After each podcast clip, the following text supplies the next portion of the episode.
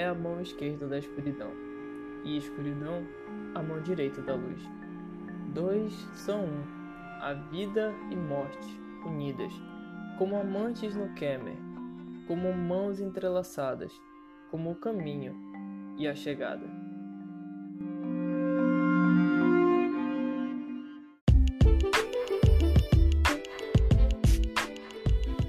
Esse é um dos meus livros favoritos. Eu esperei muito tempo para poder fazer esse podcast aqui e hoje a gente vai falar da mão esquerda da escuridão.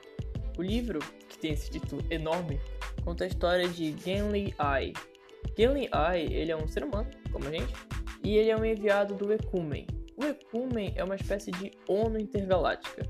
Ele visa unir todos os planetas para dividir conhecimento. Então, o Genli Ai ele é mandado para um planeta, o nome do planeta é Inverno, e a missão dele lá é fazer a galera de inverno se juntar ao Ecumen para que eles possam trocar informações, tecnologias e avançar a humanidade. Agora falando sobre o planeta inverno, como o nome já diz, é um planeta gelado, onde as estações do ano consistem basicamente em nevar mais ou menos. Ou tá muito frio ou tá pouco frio, mas sempre tá frio. Eles ainda estão passando pela era glacial. E agora vem o detalhe mais importante. Os habitantes desse planeta são todos andrógenos. Todos os seres humanos são andrógenos. Não existe homem e mulher, só existem pessoas. E é sobre essas pessoas que a gente vai comentar hoje.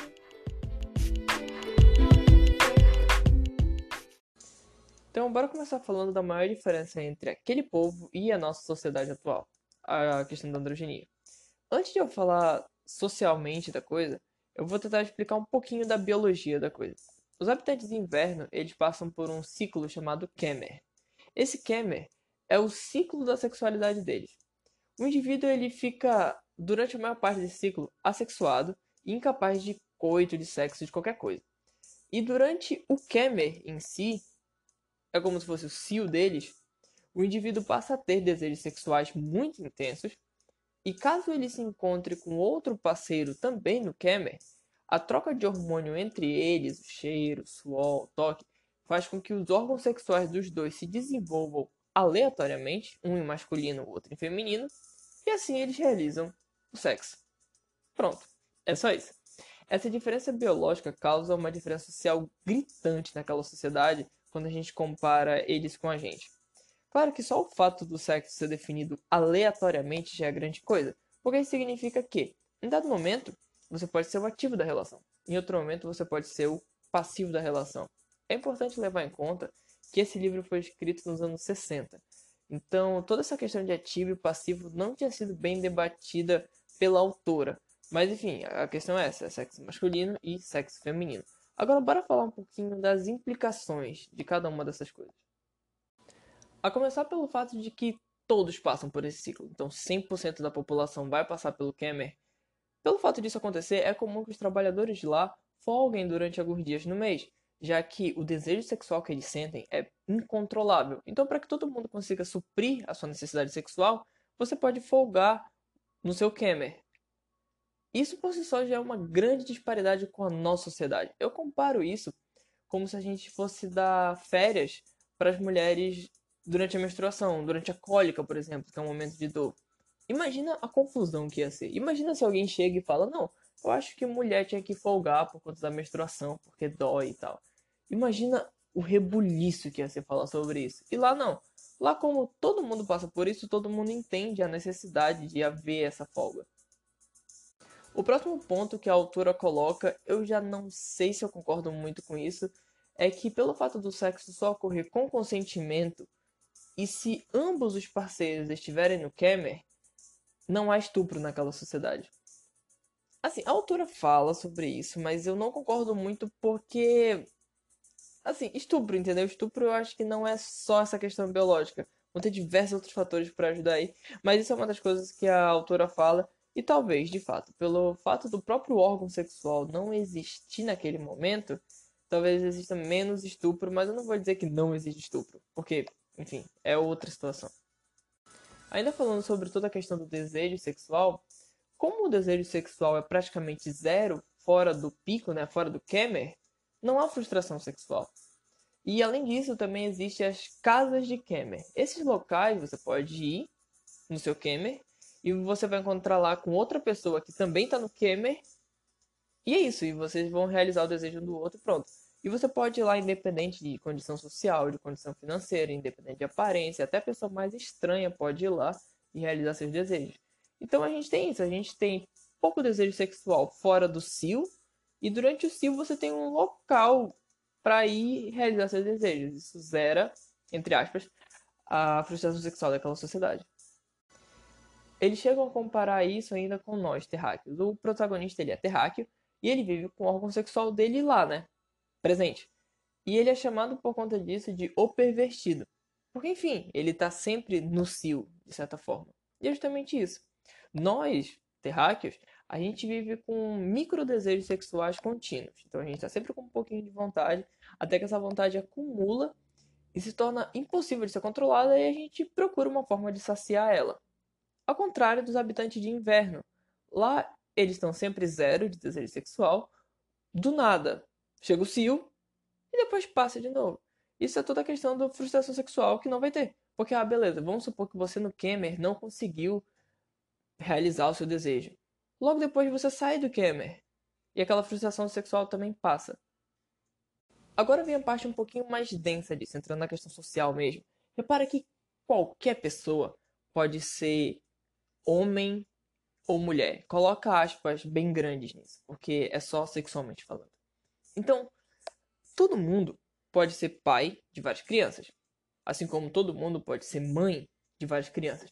O sexo é decidido aleatoriamente. Então, em um momento, eu posso ser o macho da relação. Em outro momento, eu posso ser a fêmea da relação. Isso também não importa. Então, isso vai gerar dois eventos.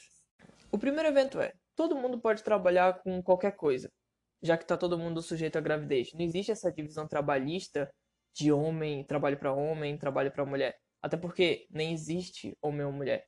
Então, eu posso trabalhar com o que eu quiser, porque eu tô sujeito à gravidez assim como todo mundo tá.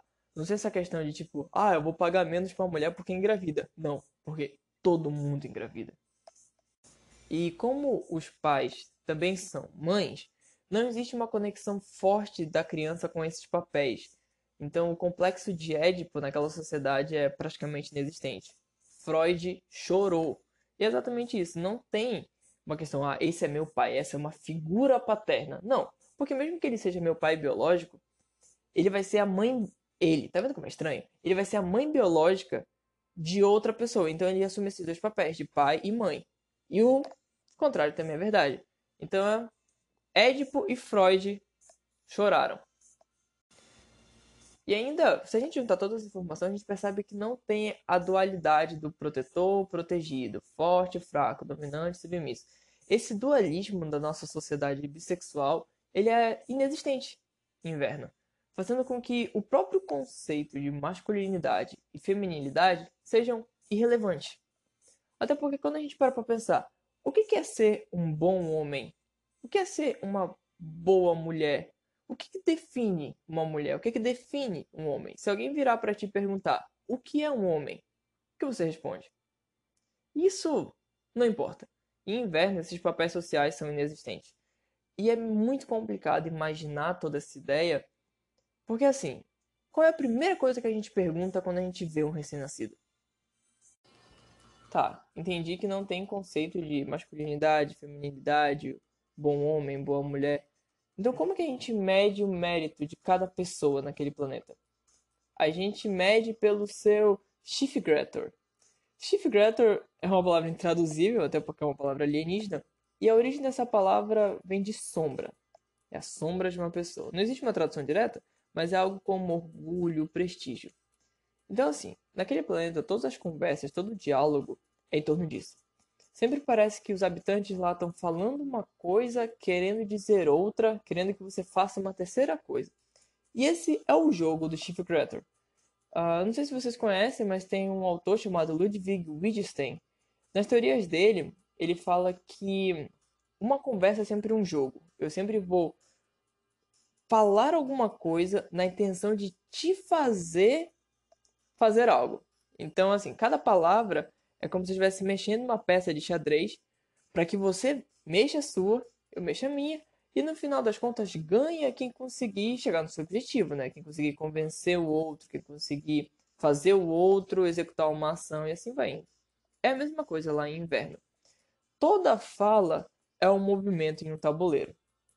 Então eu vou fazer o que? Ah, eu vou olhar para o meu oponente, entre aspas, né, a pessoa com quem eu estou conversando, e eu vou explorar o orgulho dela, vou explorar um, os valores, e vou ficar conversando com ela, aquele diálogo super estranho, até que ela faça o que eu queira. Se eu ganhar, claro. Se eu perder, eu vou fazer o que ela quer. Falando assim é bem frio, mas na verdade não. É simplesmente uma conversa. E no fim, alguém vai fazer alguma coisa, devido à sua vontade própria ou não. Fica aí a questão.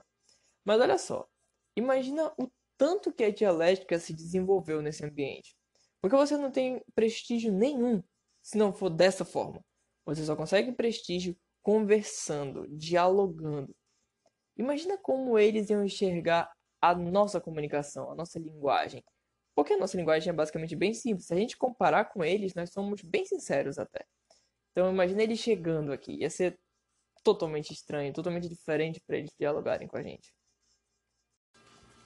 Bom, e agora saindo um pouco da questão sexual daquele povo, existe outra diferença muito curiosa na vivência daqueles alienígenas: a questão do tempo. Por exemplo, agora estamos no ano de 2020. Ano que vem vai ser 2021. Mas lá, agora, é ano 1. E o próximo ano vai ser ano 1. De novo. Sempre é ano 1. E além disso, o povo inverno viajam num ritmo totalmente diferente do nosso. Lá tem tecnologia suficiente para fazer carros iguais aos nossos, carros potentes, carros que correm muito. Mas lá raramente os veículos passam de 40 km por hora. E o motivo é simples. Para quê? Não tem motivo para ir mais rápido. Assim como pra gente, não tem motivo para não acelerar. Se eu chego para alguém que está correndo e eu pergunto, mano, por que, que tu está correndo? A pessoa me diz, por que não? Por que, que eu não vou querer correr? Por que, que eu não vou querer chegar mais rápido? E a mesma coisa em inverno. É tipo, por que, que eu vou acelerar? Eu tô indo bem nessa velocidade. Vou ficar nela. Essa diferença na noção de tempo é muito engraçada. Pelo menos para mim, eu sinto uma dificuldade muito grande de entender isso. Eu sou muito apressado, eu sou muito afoito. Tanto que eu sou esse cara que dirige sempre correndo. Mas em inverno, não. Em inverno, o cara olha para mim com 40 km por hora e fala: pra que acelerar? O ponto é que os habitantes de inverno vivem no presente. Inclusive lá tem um povo, uma religião, entre aspas, com um dom da vidência. E eles usam esse dom para reforçar a importância do presente. Eles dizem que não é importante saber a resposta, mas sim a pergunta certa. Isso é muito bacana porque você usa um dom da vidência para dizer que o futuro não importa. Os clérigos daquela sociedade valorizam muito mais a ignorância do que a sabedoria. Isso é muito bacana também. Porque assim, se nós tivéssemos a certeza de que não existe, ou de que existe um Deus, não ia existir religião. Por isso que a ignorância é uma bênção. Somente a incerteza de algo provoca a existência de uma ação. Então, por exemplo, imagina um jogo. Você começa a jogar sabendo que você vai ganhar. Para que você joga? Você já sabe que vai ganhar. Toda a questão do jogo, toda a questão da animação para jogar, é porque você não sabe como vai ser. Tudo é um grande mistério, toda viagem é um mistério, e isso é muito bom. Então, a galera que mora em inverno, eles entendem isso. Eles entendem toda aquela questão de mais importante do que a chegada é a trajetória em si. Além de tudo, eles ainda praticam uma forma de meditação chamada de não transe, que é exatamente o contrário do transe que a gente tem aqui. Quando alguém fala para nós meditarmos, o que, que nós fazemos? A gente limpa a nossa mente, deixa a mente toda em branco. Eles não. Eles focam 100% no que está acontecendo. É a meditação de concentração total. Eles ficam 100% focados nos seus arredores para poder ter um vislumbre do todo universal. Inclusive, essa é a figura máxima dessa religião. Um cara que, numa tentativa de prever um futuro, ele acabou vendo todo o presente, ele viu tudo. Isso é muito lindo, porque muito mais importante do que ver o futuro é ver o todo agora. Você entende muito mais da sua vida não vendo como ela vai ser, mas entendendo como ela é. E em dado momento durante o livro, o Genli, nosso personagem principal, ele comenta com um amigo dele, o Straven, o Straven é um alienígena, sobre a estranheza biológica do povo, a questão da androgenia e tudo mais. Que eles são o único ser humano, entre aspas, porque todos são seres humanos, mas o único ser humano que é andrógeno. Isso de todos os planetas conhecidos pelo Ecumen. Então imagina, é como se só em um país da Terra houvessem andrógenos. E o Straven diz que eles não pensam na diferença entre eles e o resto da natureza, porque em inverno os mamíferos são divididos em masculinos e femininos, só os humanos que não são. O Straven fala que essa diferença não é importante. Ele fala que eles olham para a semelhança e como eles podem se conectar o humano com o universo. E eu acho isso muito bonito. Imagina só, você é um povo totalmente diferente, você é algo único. Isso por si só já é divino. Assim como nós, seres humanos, temos a capacidade de racionalizar e essa diferença já coloca a gente num patamar maravilhoso, a gente tem que olhar para nossas semelhanças. Assim como nós conseguimos racionalizar e somos diferentes dos animais por isso, nós ainda precisamos nos alimentar, ainda corre sangue nas nossas veias, igual dos outros animais. A gente ainda vive na mesma terra. E eu acho que isso é uma coisa que inverno ensina pra gente. Inverno é um tapa na cara da nossa sociedade por diversos motivos. Primeiro, toda a questão da androginia que a gente vai falar de novo mais para frente, mas mais sobre parar um pouquinho, apreciar o tempo que a gente tá e entender que o ser humano, ele não tá tão distante assim do animal. A gente acha que porque a gente construiu as nossas fortalezas ao redor, nossas grandes cidades, nós somos um ser a mais, nós somos algo mais que um animal, mas nós não somos. A gente está tão conectado à natureza quanto um cachorro, quanto uma ovelha, quanto uma raposa. Isso é muito bacana de se pensar, é muito lindo.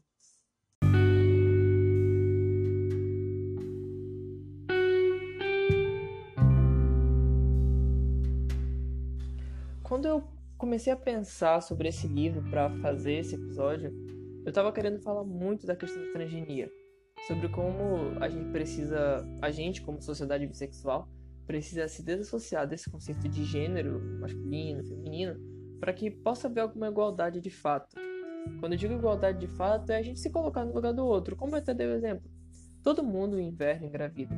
Então, é normal que as pessoas tenham férias, que as pessoas recebam igualmente, porque todo mundo engravida. Então, o que, que custa pra gente pensar do mesmo jeito? Não é por conta de alguns reais que a gente vai morrer. Então, mas pra gente poder fazer isso, pra gente conseguir observar o nosso redor, a gente tem que ir mais devagar a gente tem que frear um pouquinho esse tal progresso, coloca grandes aspas em progresso, para que a gente possa viver melhor. Porque a gente tem muito que aprender com o pessoal no inverno. A gente tem que muito olhar para essa questão da igualdade, olhar para a questão do tempo. Tudo isso ainda é muito importante para a gente ver. Mas eu não consegui. Mas nesse podcast, sinto muito, eu não consegui falar da transgenia como eu queria falar, porque teve uma coisa que me chamou muito a atenção enquanto eu relia sobre o todo, sobre ver o todo. Isso me deixou muito perplexo, porque para mim ainda é muito difícil focar no presente. Eu ainda faço um esforço tremendo para ver um futuro e esse esforço que eu faço simplesmente estraga o meu presente. Eu tenho muito que aprender a ficar em não transe. Eu tenho que aprender a olhar para o que eu já tenho, olhar para onde eu já tô. E é isso. Eu sinto muito por não conseguir falar de uma sociedade transgênica e acabar falando só sobre o presente. E eu espero muito que você que está me ouvindo aí consiga viver no presente. Que você consiga olhar ao seu redor sem procurar resposta para tudo, sem procurar um futuro que você não consegue alcançar. Que você abrace um pouco a sua ignorância. E eu também espero que a nossa sociedade bissexual pervertida consiga desacelerar um pouco as máquinas e dar mais importância ao nosso prestígio do que ao nosso sexo. E assim eu encerro mais esse episódio. Muito obrigado. Se você quiser discutir mais sobre isso, você pode ir no meu Instagram, que é ian.guino, y-a-n.o-g-u-i-n-o, ou também no meu Twitter, que é caim underline ogino, K-A-Y-N underline O-G-U-I-N-O. Então eu vou ficando por aqui. Até a próxima!